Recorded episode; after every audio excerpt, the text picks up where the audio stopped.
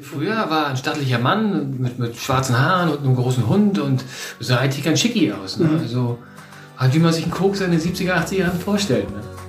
Also er wurde äh, in der Schule gehänselt, verprügelt, gemobbt. Er war immer wehrhaft, er hat sich immer gewehrt. Viele Menschen sind gar nicht abstinenzfähig mehr. Dann ist es wahrscheinlich kontrolliertes Trinken.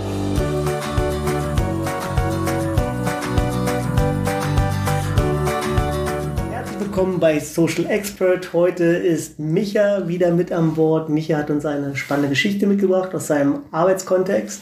Willst du mal kurz dich vorstellen, dass jeder weiß, der dich noch nicht kennt, wer du bist? Ja, moin. Also ich bin Micha und äh, 40 Jahre alt. Ähm, ich bin gelernter Maurer in der Denkmalpflege, Heilerziehungspfleger und Fachwirt im Sozial- und Gesundheitswesen. Äh, momentan arbeite ich äh, als Sozialarbeiter in der Suchthilfe in Kreuzberg. Danke. Micha, du hast gesagt, du hast eine spannende Geschichte dabei, ähm, hast so ein paar Fakten vorab mir, mir geschrieben und wir haben uns kurz drüber unterhalten. Ähm, Ja, da geht es um einen ehemaligen Klienten, der ist leider schon verstorben. Und äh, zudem hatte ich ja, ähm, ja fast schon ein freundschaftliches Verhältnis, aber auf Sie-Ebene natürlich. Ja, und äh, anscheinend haben wir uns gemocht. okay, freundschaftliche Verhältnis auf Sie-Ebene heißt, Na, da war immer noch Distanz zwischen. Also ähm, er war ja im Prinzip äh, mein Klient, den ich betreut habe. Und der hatte eine recht bewegte Vergangenheit. Hast du Genau, es ist diese bewegte Vergangenheit bei ihm, ja, die ich so ja, faszinierend bis grausam fand natürlich auch. Ja. Also erstmal äh, kam er aus der ehemaligen DDR, wie ich auch, und er kam aus Güstrow, war auch noch Norddeutsch. Und äh, ja, da hatten wir schon die ersten Punkte und äh, also die ersten Gemeinsamkeiten, ja, und dann ging das eigentlich weiter. Hatte der einen Namen? Ja, ähm, Vornamen? Der hieß, äh, jetzt muss ich selbst nochmal überlegen, weil man sich ja immer gesiezt hat, der hieß Ja. Waldemar. Waldemar. Waldemar. Und habt ihr gesagt Sie Waldemar oder Nein, Sie Herr? Sie, Mhm. Herr. Mhm. Okay. So äh, war das dann doch nicht. Aber es ist halt interessant, wie dieser Mensch äh, am Ende seines Lebens, ja, was das für ein Wesen dann eigentlich war. Ja. Und du hast mal gemeint, ähm, Alkoholismus ist oft in einem Kindheitstrauma Mhm. ähm, auch begründet. Wie hat er dir ein bisschen erzählt, wie seine Kindheit Ja, verlaufen ist? also er ist, ähm, glaube ich, in, äh, wenn ich recht überlege, in den 50er Jahren geboren. Er müsste eigentlich so alt sein wie meine Mutter. Ich glaube sogar 1950 geboren. Die Mutter war Deutsche und der Vater war ein russischer Offizier. Und das war dann wohl auch schon immer problematisch in der DDR. Er galt sozusagen als Bastard, sag ich mal so. Ne? Also er wurde äh, in der Schule gehänselt, verprügelt, gemobbt. War der Vater da oder war Nein, der der Vater war eben nicht da. Also den hat er nie wieder gesehen. Der ist nie wieder aufgetaucht. Also Das ist ja allein schon so ein, so ein Punkt irgendwie. Ja. Ja. Wenn man so ein Stück Identität nicht hat, kann ich mir vorstellen, sowas natürlich auch verleitet im späteren Leben, vielleicht dann auf andere Sachen zu greifen, um das zu verdrängen. Und ja, in der Schule, das heißt dann ausgegrenzt. ausgegrenzt. Ja, klar, aufgrund seiner Herkunft. Ne? Dass der Vater halt Russe war, die Mutter Deutsche. Das wurde, äh, er galt als Bastard. Das war anscheinend damals so die Zeit. Und wie ging es dann weiter? Er war immer wehrhaft, er hat sich immer gewehrt. Ich glaube, das war dann auch sein, also er hat sich nichts gefallen lassen und ähm, dann gab es wohl äh, eine Sache, da hat er wohl äh, eine Fahne abgehisst, eine DDR-Flagge und ist dann mit den Füßen drauf rumgetreten. Da war er 16, wenn ich mich richtig erinnere. Und Das war nicht so gern gesehen in der das DDR. überhaupt nicht gern gesehen. Und äh, es gab auch Schlägereien mit der Polizei, also solche Sachen auch. Er ist dann in, in den Jugendwerkhof gekommen. Was Ähm, ist das nochmal? das war so im Prinzip eigentlich ein Knast für Jugendliche. Ganz furchtbar. Also auch zu der damaligen Zeit wahrscheinlich auch furchtbar. Also es gab zum Beispiel Stehzellen. Also, da wurdest du reingestellt, konntest dich aber nicht hinknien oder hinsetzen. Da konntest du nur stehen drinnen. Krass. Mhm. Die gab's wirklich. Weiß ich aber nicht, ob das bei ihm so war, aber das gab's wirklich im Jugendwerkhof. Und hat er dir ein bisschen erzählt, was das mit ihm gemacht hat? Naja, das äh, hat er mir schon erzählt. Das, äh, also äh, er war leider, muss man sagen, im DDR-Gefängnis äh, und äh, im Stasi-Knast auch sehr wehrhaft. Also ähm, er hat sich nichts gefallen lassen und äh, so sah er auch aus. Also man hat gesehen, seine Finger waren lediert, die wurden ihm alle gebrochen. Er hatte ganz viele Vernarbungen am Kopf. Da wurde er wahrscheinlich mit Schlagstöcken geschlagen. Ähm, er hatte mir auch immer erzählt, dass es mit seinen Zellen, äh, äh, ähm, mit, äh, dass er seinen, seinen Zellennachbar fast totgeschlagen hat aus Wut, weil er ihn so auflaufen lassen hat oder verraten hat, ja. Also solche Geschichten, ja. Und irgendwann hat es der DDR gereicht und sie haben ihn abgeschoben in die BRD. Oh, Ja. Und dann war er in Berlin. Wie lange war er dann im, im Knast? Insgesamt neun Jahre, wenn ich mich recht erinnere. Neun oder elf Jahre, ziemlich lange. Hm, Das prägt ganz schön. Absolut, Hm, absolut. Gerade so jung. Ja. Und zu der Zeit war er schon Alkoholiker oder? Nein, nein. Noch nicht. Nein, nein. Das kam dann erst. Das äh, kam erst äh, nach einer anderen Zeit noch Mhm. bei ihm.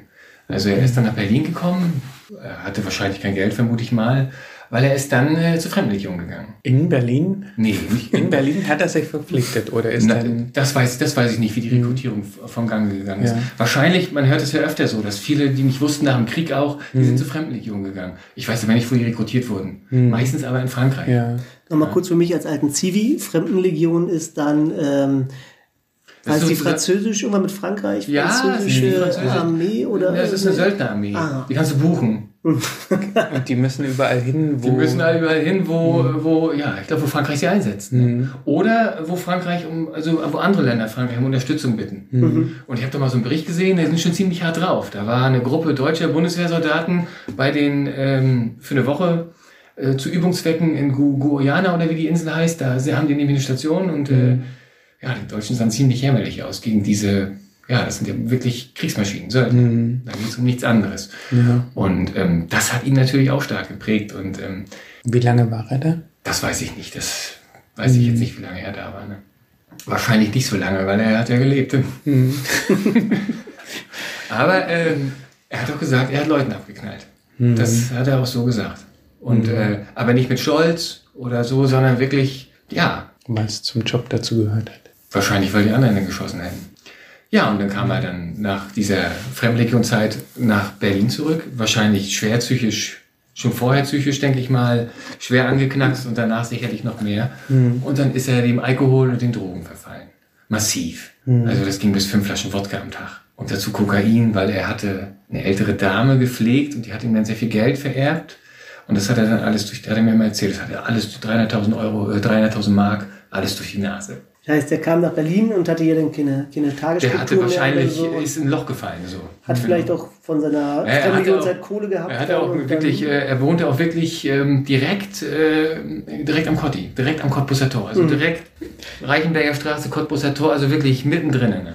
Und er war da auch bekannt. Und wie alt war der da, als er dann zurückkam nach Berlin? Weißt du das? Uiuiuiui. Da müssen wir mal jetzt rechnen. Ne? Und kam er da schon zu euch oder hat er erstmal eine lange Er kam Zeit? wirklich in der letzten, also er kam schon trocken zu uns.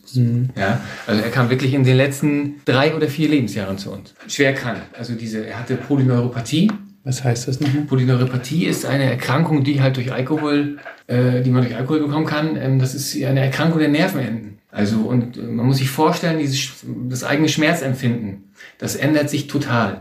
Also da wirkt halt ein Schnupfen oder ein Husten oder eine Grippe ja fast so, als wenn man wahrscheinlich stirbt. Und äh, der hat auch oft gelitten. Und ähm, da haben wir ihm dann geholfen. Ne? Also wir haben, ich bin da, hab ihn dann zur Schmerztherapie begleitet, weil er war sich sehr, sehr unsicher. Er hatte, war immer voller Ängste. Ist die GEZ bezahlt? Kommt meine Rente? Jeden Monat das Gleiche. Obwohl äh, alles in Sack und Tüten war, auf Jahrzehnte hin sozusagen. Aber er war da immer ganz verunsichert. Was wird bei der Schmerztherapie gemacht? Im Prinzip, so wie ich das erlebt habe, werden einfach nur, wird nur ein bestimmtes Medikament äh, verschrieben. Dann wird man alle Monate, muss man hingehen und, und sagen, besser, schlechter, und dann werden die entweder nachdosiert oder runterdosiert. Mehr ist es eigentlich nicht. Und du hast gesagt, in den letzten drei, vier Jahren war er dann bei euch. Was Also habt ihr mit ihm gemacht oder wie habt ihr miteinander gearbeitet?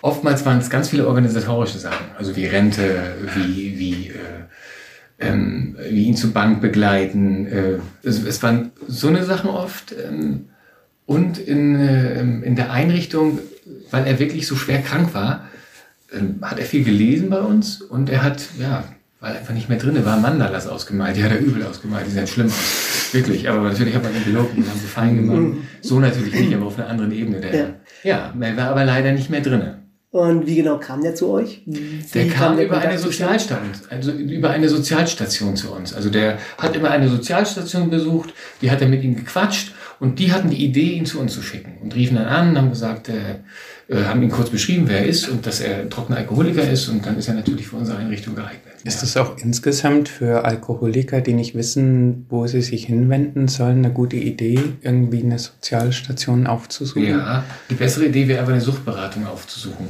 Aber ich denke mal, ähm, dass allererste wäre natürlich eine Sozialstation aufzurufen und sagen, ich habe da ein Problem. Mhm. Und ich denke mal, die werden dann weitervermitteln. Und ähm, dann guckt man. Na, meistens geht's los mit der Entgiftung, dass erstmal der Alkohol raus ist. Das hat nichts mit der, mit, mit der Sucht zu tun, sondern einfach nur mit dieser körperliche, mit dieser körperlichen Sache. Das heißt, man mhm. geht ins Krankenhaus, macht eine Entgiftung, die dauert fünf Tage, man kriegt spezielle Medikamente, die gegen Halluzinationen sind, weil das haben sie ja oft im Entzug. Und das kann lebensgefährlich sein. Und nach fünf Tagen kommen die raus und der Körper ist, der Körper ist sozusagen entgiftet, der Geist nicht. Da muss dann eine Langzeittherapie helfen. Aber. Und da unterstützt ihr dann dabei? Wir unterstützen dabei. Genau. Mhm. Aber mittlerweile ist es ja auch so, dass man langsam so auch abkommt von diesem Gedanken, von diesem Abstinenzgedanken. Ja? Also mhm.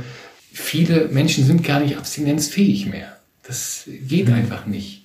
Und dann muss man wahrscheinlich, ja, dann ist es wahrscheinlich kontrolliertes Trinken, was ihnen dann am besten hilft. Viele brauchen auch mhm. gar nicht viel. Drei, vier Bier und dann sind die, ist alles gut, ne? Weil diese, diese Abstinenz, der Abstinenzgedanke, der ist irgendwie, finde ich, 70er, 80er Jahre. Mhm. Also der ist heute, heute ist das irgendwie, heute sind ja auch ganz andere gesellschaftliche Dinge, ganz andere Drogen auf dem Markt.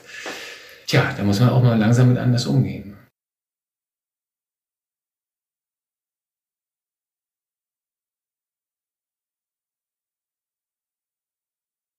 Sagt ihr Klienten oder wie nennt ihr die? Wir sagen Besucher, aber in Berichten schreiben wir dann meistens Klienten. Die Besucher bei euch, ja. bekommen die auch psychologische Begleitung? Habt ihr äh, feste Psychologen angestellt? Wir haben, das nein, das haben wir nicht. Die, also wir, wir selbst sind keine Psychologen. Und wenn wir merken, das ist kein Thema für uns, dann äh, haben wir natürlich ein, zwei Neurologen, mit denen wir äh, zusammenarbeiten. Und ähm, da schicken wir die, wenn wir das, die, die Vermutung haben, vielleicht ist es mal ganz gut, ihn beim Neurologen vorzustellen oder mhm. sie. Dann ähm, machen wir einen Termin aus und dann ähm, guckt sich der Neurologe das an und ähm, meistens wird's dann nicht mehr der Psychologe, sondern schon der Psychiater. Ja. ja. Aber da ist es schwierig, einen Termin zu bekommen und ähm, das ist auch äh, keine einfache Sache. Aber letztendlich äh, können die Klienten damit viel, viel aufarbeiten und es hilft ihnen. Das, was mhm. wir nicht leisten können. Wir sind ja keine Psychiater oder Psychologen. Aber es geht schon ein bisschen in die Richtung, oder? Du hast gemeint, ihr seid so ein bisschen Mama und Papa.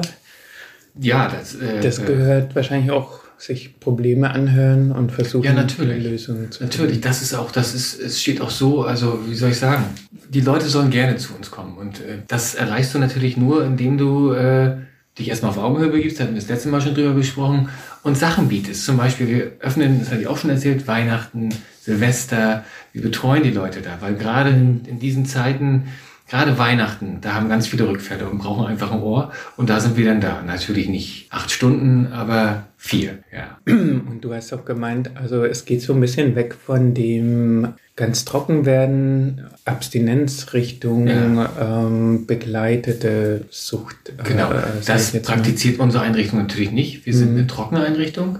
Ähm, das heißt, die Leute müssen, bei, bei einigen wissen wir, die sind trocken, die lassen wir nicht pusten, aber einige Leute lassen wir morgens immer pusten. Ähm, mhm. Die fordern das auch ein. Ja, also die finden das richtig gut, die kommen auch, das ist für die schon selbstverständlich. Und ähm, dann ist es so, haben wir eine Regelung, wenn die Frauen äh, 02, äh, 03 haben, können sie, nee Quatsch, wenn die Frauen 02 Promille haben, können sie mittags wiederkommen und bei den Männern sind es 03 Promille, die können dann auch zum Mittag wiederkommen, weil dann, der Mann baut ein bisschen schneller Alkohol wieder ab. In der Regel klappt das auch ganz gut. Ähm, bei uns ist aber wir haben Punktabstinenz. Das heißt, von 9 bis 16 Uhr können die einfach nichts trinken. Danach haben wir keinen Einfluss mehr drauf. Mhm. Offiziell natürlich haben wir noch ein bisschen Einfluss drauf. Mhm. Ja, also indem wir das Geld einteilen und äh, ja, solche Sachen halt. Ne? Aber es gibt Ärzte, die das praktizizieren, oder? Was praktizieren? Unter medizinischer Aufsicht. Das ist die Entgiftung, mhm. dass der Körper erstmal vom Alkohol das ist erstmal die Grundvoraussetzung, dass, du keinen genau. Alkohol im Körper hast. Das ist die Entgiftung. Und Meinte dann, das, was du vorher erzählt hast, die Langzeittherapie. von dem äh, Arzt, glaube ich, in Hamburg. Mit Heroin. Ach so, das ist, das ist bei, bei Heroin so. Mhm. Das ist ein Projekt, da war ich auf dem Vortrag bei dem, der hat, äh, ich glaube in zwei Städten, ich, da bin ich mir nicht mehr sicher. Ich glaube Berlin war dabei, ich bin mir aber nicht sicher, ob Hannover. Der hatte zehn Patienten oder Klienten ähm, und äh, der hat die betreut, morgens und abends in seiner Praxis hat dafür ewig gebraucht, bis er die Genehmigung bekommen hat. Der hat halt kein Methadon mhm. diesen äh, Leuten verabreicht, sondern richtiges äh, äh, synthetisch hergestelltes Heroin, was doch psychisch wirkt, was Methadon nicht tut. Mhm. Methadon wirkt nur körperlich und hilft ehrlich gesagt nicht wirklich. Und da war es so, dass diese Leute, die die ähm, dieses synthetische Heroin bekommen haben, da ist die Kriminalitätsrate äh, um 98 Prozent gefallen in einer Woche. Mhm. Und er hat das auch nochmal auf seinem Vortrag ganz toll erklärt. Er hat gesagt, man stellt sich mal vor, so ein Heroinabhängiger, der, der lebt so in den Tag hinein. Nein, der muss sich sein, der braucht, der braucht teilweise für Straßenheroin 200 Euro am Tag. Jetzt mhm. verdien mal 200 Euro am Tag. Also das heißt, du klaust, du bläst dir dein Geld zusammen, du verkaufst dich, du machst Blödsinn und das von morgens um sechs. Das ist wie ein harter Arbeitstag. So hat er das erklärt. Das fand ich ganz interessant. Ja. Denkst du, das ist so die Zukunft ähm, in dem Bereich auch, dass man wegkommt von diesem erzieherischen Gedanken, äh, hundertprozentig Abstinenz äh, hin zu. Man kommt da langsam hin, aber mhm. eigentlich hätte das schon länger stattfinden können. Meine Meinung. Ich bin da eh so ein bisschen liberaler, was das betrifft. Wir haben ja Gesetze, die klare Sachen regeln. Und wenn man jetzt, sag ich mal, nicht nur Cannabis freigeben würde, sondern vielleicht auch noch andere äh, ähm, Sachen, hätte man da auch einen ganz anderen Einfluss drauf. Man könnte die kontrollieren, man wüsste, was die Leute da nehmen. Und das wäre ein großer Vorteil. Ja. Und wie würde dann der Alltag bei euch aussehen, wenn die Leute jetzt äh, nicht mehr abstinent sein müssten, sondern äh, begleitet trinken könnten? Das weiß ich auch nicht, ne? Das weiß ich auch nicht, wie man das macht. Ich glaube, dann könnte man kontrollierte Alkoholausgabe machen. Aber solche Klienten haben wir in der Regel nicht. Ne? Genau, welchen Vorteil hätte das denn für, für die Klienten von euch? Weil er so gesagt hat, abstinent, da schafft eh keiner mehr, dass man da ein bisschen liberaler sein sollte. Also na, bei ihm ist es ja nur so, dass, ähm, dass ihr von einer bestimmten Zeit ähm, abstinent sein müssen. Danach genau, ist danach ja haben wir keinen Einfluss mehr drauf. Genau. Dann ist unsere Einrichtung zu. Wir sind eine Tagesstätte. Mhm. Ne? Genau, aber die Leute werden nach Hause geschickt, ne? Und so könnten sie dann bei euch bleiben. Und das geht halt nicht. Also das, äh, das glaube ich, da ist, glaube ich, ein großer Knackpunkt. Mhm. Das wurde auch schon probiert in, in verschiedenen therapeutischen Wohn-WGs. Da wurden, wurde erlaubt zu trinken, kontrolliert zu trinken. Aber Leute, die halt wirklich trocken waren, die sind rückfällig geworden. Mhm. Durch den Geruch, durch das. Das ist nämlich auch so immer so ein Triggerpunkt. Wenn du schon nass, ich, ich sage immer nass reden, wenn du über Alkohol redest, du weißt, wo haben wir aber getrunken oder irgendwie so, mhm. das kann schon oftmals ein Auslöser für den, für, für einen, äh, für dein Gegenüber sein, der äh, vielleicht wirklich abstinent ist, richtig abstinent ist. Wie ging es denn dann mit Waldemar weiter? Ja, wo waren wir denn stehen geblieben? Also Waldemar. Der kam zu euch eigentlich schon im letzten Stadium, hast du. Ja, erzählt. aber das wussten wir natürlich, er genau. im letzten Stadium ist. Er ja. wirkte immer noch fit, war ein sehr. Er sah aus wie so ein, sah wirklich aus wie einer von der Fremdenlegion. Die haben so, so weiße Hütchen auf und dann haben die immer so ganz kantige Gesichter. Und genauso klobig und kantig war der auch. Aber in den letzten Lebensjahren, er war auch noch kurz, jetzt weiß ich auch wieder, wie es war. Er hat in der Schule als Hilfshausmeister gearbeitet mhm. und hat da dann auch mal über die Sozialstation, also er hat die immer regelmäßig besucht, die haben ihn da in diese Schule vermittelt. Und irgendwann hat das nicht mehr gereicht und dann ist er zu uns gekommen, genau. Hatte er diesen Hilfsmeister, äh, Hilfshausmeisterjob auch nicht mehr. Und dann ist er zu uns gekommen, genau. Du hast dann auch wahrscheinlich viel mit ihm geredet, oder?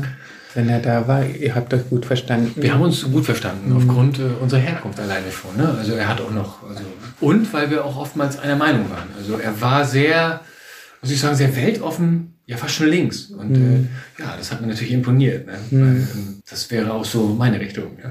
Und wie ging es dann zu Ende? Oh, das war ein bisschen, also, also es war dann so schlimm mit seiner Polyneuropathie, mit dieser Nervenkrankheit, dass er am Rollator gehen musste. Und äh, mit dem Rollator ist er hingefallen, hat sich den Fuß gebrochen. Und ich war noch äh, mit ihm beim Arzt, er hat diese, diese Antithrombosespritzen bekommen, die hat er sich abgeholt aus der Apotheke mit mir. Er brauchte immer Begleitung, alleine hat er sich das nicht zugetraut. Ich weiß noch, dann äh, ist er mit seinem Rollator, waren wir in der Apotheke und dann, ähm, ich weiß gar nicht, wie der Platz heißt, der ist auch in der Nähe vom, äh, vom Cotti ähm, ziemlich befahren und da war auch ein Supermarkt und er war noch im Supermarkt und hat uns Eis gekauft und wir saßen dann auf so einer Bank, ich glaube unter der Linde und da rieselte so die Sonne durchs Licht, es war recht, äh, war, war äh, durch, die, durch die Blätter rieselte die Sonne, das war echt ein schöner Tag und ich habe mich echt toll mit ihm unterhalten. Ja, und dann kam er die nächsten Tage nicht mehr. Da haben wir uns noch nichts bei gedacht, weil in der Regel machen wir eigentlich Hausbesuche, was bei ihm aber nie nötig war. Mhm. Und irgendwann kam dann einer seiner besten Freunde und sagte, ob wir dann wüssten, was mit ihm ist. Und wir haben ihn auch nicht gesehen. Ich glaube, drei Tage waren es.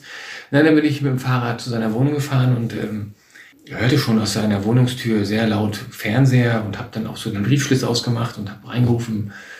Er kam aber nichts. Es lief ähm, es lief Tour de Halfman, ganz laut und ich konnte mir nicht vorstellen, dass er es eigentlich guckt in der Lautstärke. Mhm. Weil so gut kannte ich ihn dann schon und habe dann durch den Briefschlitz an der Tür, hab dann durchgerufen, seinen Namen, ähm, aber da kam nichts. Und dann bin ich wieder zur Einrichtung zurück und äh, habe meinen Kollegen ähm, das gesagt und äh, uns ahnte schon Schlimmes und wir sind dann zu zweit dahin. Dann haben wir zuerst die Polizei gerufen, die hat natürlich dann die Feuerwehr gerufen und die haben die Tür aufgebrochen und dann lag er äh, verstorben auf seinem Bett. Mehr weiß ich aber nicht, weil ähm, mein Kollege äh, ist da schon ein bisschen erfahrener gewesen und ähm, hat mir das abgenommen, weil ich glaube, ich hätte das zu der damaligen Zeit äh, noch nicht äh, ertragen können. Mhm. Also ich glaube, die Bilder hätten mich verfolgt. Mittlerweile habe ich da schon ähnliche Bilder gesehen und bin da eigentlich auch nicht toll. Aber das, glaube ich, wäre mir nochmal zu hart gewesen. Also mein mhm. Kollege musste dann noch seine Hosentasche ausleeren und den Ausweis von ihm rausholen. Aber woran er letztendlich gestorben ist, ähm, das haben wir nie erfahren. Mhm. niemand sagen. Kommt es oft vor, dass Besucher irgendwann versterben von Ja, leider schon, weil denn diese, diese äh, Sucht oftmals natürlich auch äh, äh bestimmte Krankheitsbilder mit sich bringt, zum mhm. Beispiel Krebs. In, mhm. in den fiesesten Formen. Zungenkrebs, Halskrebs, Leberkrebs, alles möglich. Ich wusste gar nicht, so viele Krebssachen gibt. Und daran muss man ehrlich sagen, sterben die meisten, also die ich mhm. bei uns jetzt erlebt habe, hm, an Krebs. Ist dann wahrscheinlich schon ein Alter, wo man sonst nicht unbedingt verstirbt, oder? Naja, könnten schon noch ein paar Jahre mehr sein. Also ich glaube, mhm. so zehn Jahre früher, würde ich sagen. Mhm. Als jemand, der jetzt nicht äh, trinkt. Und was macht das mit dir, wenn so eine Geschichte passiert? Man versucht, äh, das so gut wie es geht zu begleiten, auch mhm. denjenigen zu begleiten, in allen Situationen das passiert auf einer sehr persönlichen Ebene, auch eine, schon eine liebevolle Ebene. Ich denke auch gerade an einen Kollegen, weil wir auch gerade so einen Fall haben. Und da ist dann halt auch so Sachen, da muss man dann auch mal mehr machen. Zum Beispiel am Wochenende hinfahren und denjenigen besuchen und so. Man nimmt das schon mit nach Hause, aber mit den Jahren wird man auch professioneller und äh, kann damit besser auch umgehen. Man hat ja nicht Schuld dran. Das muss einem auch immer klar sein.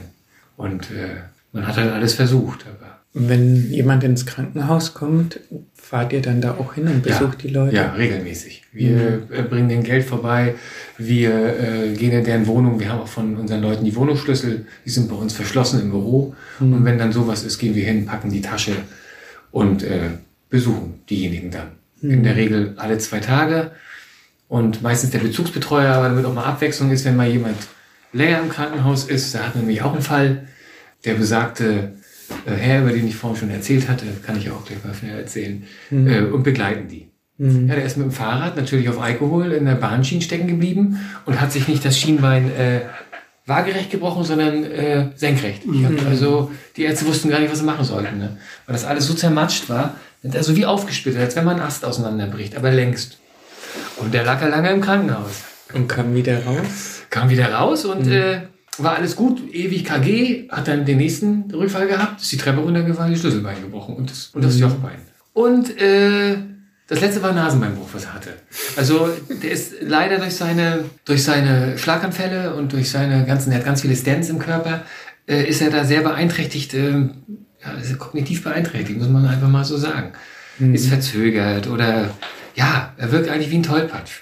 Ja, und leider, wenn er dann trinkt, äh, passiert in der Regel eigentlich immer was. Mhm. Und er steht dann am Montag früh bei uns total zerdroschen, weil er die Treppe runtergeflogen ist und sich gerade aus dem Krankenhaus entlassen hat, weil er Geld für Tabak brauchte. Und macht ihr dann auch, kümmert ihr euch auch um Verletzungen und Wunden? Nein, und so? nein, nein, also da machen wir nur Erste Hilfe mhm. ja, und äh, dann alles andere Ärzte. Also wir machen auch nichts Pflegerisches, mhm. äh, wir machen auch nichts mit Tabletten oder so. Gut, aber bei zwei Klienten auch wieder derjenige, da meinen, da meinen die, ähm, das könnt ihr alleine und wir wissen genau, das kann er nicht alleine und die andere auch nicht und dann machen wir das wöchentlich. Mhm. Aber pst. Du hast ja vorhin gesagt, der Waldemar, der Waldemar, der ähm, hat sich immer so wenig zugetraut. Der brauchte überall Begleitung zur Apotheke. Ich glaub, der hat sich minderwertig gefühlt. Der Mann war vorher in der Fremdenlegion, mhm. war eine absolut harte Kante und trotzdem. Ist in der Gesellschaft nicht angekommen. Überleg mal, was das für, für Kluften sind. Stasi-Knast, dann äh, Fremdenlegion mit einem Drum dran mhm. und dann bist du auf einmal äh, im Schlaraffenland. Aber war ja so der Typ, der, der dann äh, sich schon für immer nie was zugetraut hat, weil ich, ich kann mir das aber gar nicht richtig vorstellen. Ne? Ich glaube, das ist mit dieser Krankheit Polyneuropathie gekommen. Ja, mhm. dieses, da war so richtig, da war richtig jammerig und ähm, das muss man aber verstehen, weil, wie, wie gesagt, diese Polyneuropathie, das müssen, ich kann es ja auch nicht so nachvollziehen, das müssen tierische Schmerzen sein. Ne? Aber wie er so früher getickt hat, das, das weiß ich jetzt nicht. Also früher war ein stattlicher Mann mit, mit schwarzen Haaren und einem großen Hund und sah eigentlich ganz schicki aus. Ne? Mhm. Also halt wie man sich einen Koks in den 70er, 80er Jahren vorstellt. Ne? Aber er war, was auch ganz interessant ist zum Schluss, war ja ein unheimlich, ja weiß ich nicht, ich weiß noch, wie ich ihm meine Tochter vorgestellt hatte. Die war da noch nicht mal eins, wie, wie, wie er mit der umgegangen ist, wie lieb, wie Und er hat auch, ähm, da wurde er immer ausgenutzt. Er hat auch in dieser Schule, wo Hilfshausmeister war, da kannte er ein junges Pärchen und die hatten einen kleinen Sohn und die haben ihn halt immer ausgenutzt, auf das Kind aufpassen und so. Aber er hat das immer so toll gemacht. Also so stelle ich mir Opa vor. Und dass er das hingekriegt hat, ne, das hat mich so sehr äh, fasziniert, dass so ein, so ein weicher Mensch geworden ist. Vielleicht doch immer war. Ja, und, und seine harte Schale mal ablegen konnte zum Schluss. Das äh, fand ich ganz faszinierend. Mhm. Und auch, äh, was ich auch interessant fand, auf seiner Trauerfeier, das hat man auch nicht oft, ich war auf Trauerfeier, da war ich auch der Einzige. Ja, das dauert dann fünf Minuten, dann kommt einer, sagt kurz was, nimmt die Ohren, zack. Das dauert wirklich fünf bis zehn Minuten. Da war aber seine gesamte, seine gesamte Familie da. Diese Trauerfeier war in einem Bestattungsunternehmen, direkt vor Ort. Und äh, das war sehr heiß an dem Tag. Und ich weiß noch, da sagte die äh, vom Bestattungsunternehmen, wenn uns zu warm ist, sollen wir doch in die Kühlkammer gehen. Ne? Haben wir auch gemacht. Ne? Mhm. Jedenfalls, die Familie war total, haben geweint und die waren wirklich ganz doll betroffen. Ja. Mhm. Also die haben den auch sehr gemocht. Hat auch immer viel über seine Familie erzählt, über seinen Bruder und, und, und. Mhm. Und Hans Albers wurde gespielt, das hat er sich gewünscht. Das fand ich war sehr schön. Die Familie war dann noch im Osten und die, die war teilweise im Osten, dann hat die Schwester dahin geheiratet, der Bruder dahin und es bestand auch noch Kontakt zu dem einen mehr, zu dem anderen weniger mhm. und die kamen dann wirklich alle zur Beerdigung. Ich hätte es nicht geglaubt, aber wirklich so und äh, waren wirklich ganz äh, betroffen und traurig und äh, ja, das hat mich natürlich auch sehr gerührt. Ne? Warum bist du da hingegangen? Ich denke, das, äh, das bin ich einem Menschen schuldig, mit dem ich was zu tun hatte und äh, mhm. den ich sogar noch gemocht habe. Ne? Ich mhm. denke, das ist einfach der Anstand. Wenn manchmal in anderen oder in Einrichtungen zum Beispiel der Jugendhilfe, manchmal tauchen so Suchtproblematiken auf, wenn man merkt als Betreuer, jemand nimmt vielleicht was oder trinkt zu viel, ähm, aber man kann es noch nicht richtig einordnen. Was würdest du den Kollegen da empfehlen oder wie geht man damit am besten um? Also ich würde zuerst einen Termin bei der Suchtberatung machen. Mhm. Ja, das bieten wir als Träger auch an, aber das gibt es, glaube ich, auch ganz viele Sachen, die das anbieten. Eine Suchtberatung und äh, da werden dann schon die richtigen Fragen gestellt mhm. und die sagen dann auch in der Regel, wie es weitergeht. Entgiftung oder zu uns oder Langzeittherapie. Also Suchtberatung und ganz wichtig, das ist das größte Problem, gerade bei jungen Leuten, das ist die Einsicht. Ja, also man kann mit Leuten, die keine Suchteinsicht haben, mhm. kannst du nicht arbeiten. Das mhm. ist, wird sehr schwierig. Ja, und wir haben in unserer Gruppe eigentlich schon, da wissen alle Leute, warum sie bei uns sind und wissen ihre Problematik. Und das wissen junge Leute oft nicht. Hast du noch was zu sagen, Michael? Ja, sauber bleiben. Alle da draußen. Ja, vielen Dank für die Geschichte, Micha. Wenn noch weitere Fragen sind, äh, kann man dich über unsere, unsere Website erreichen unter socialexpert.link. Und ansonsten freuen wir uns auf die nächste Geschichte mit dir. Okay, ja, sehr gerne.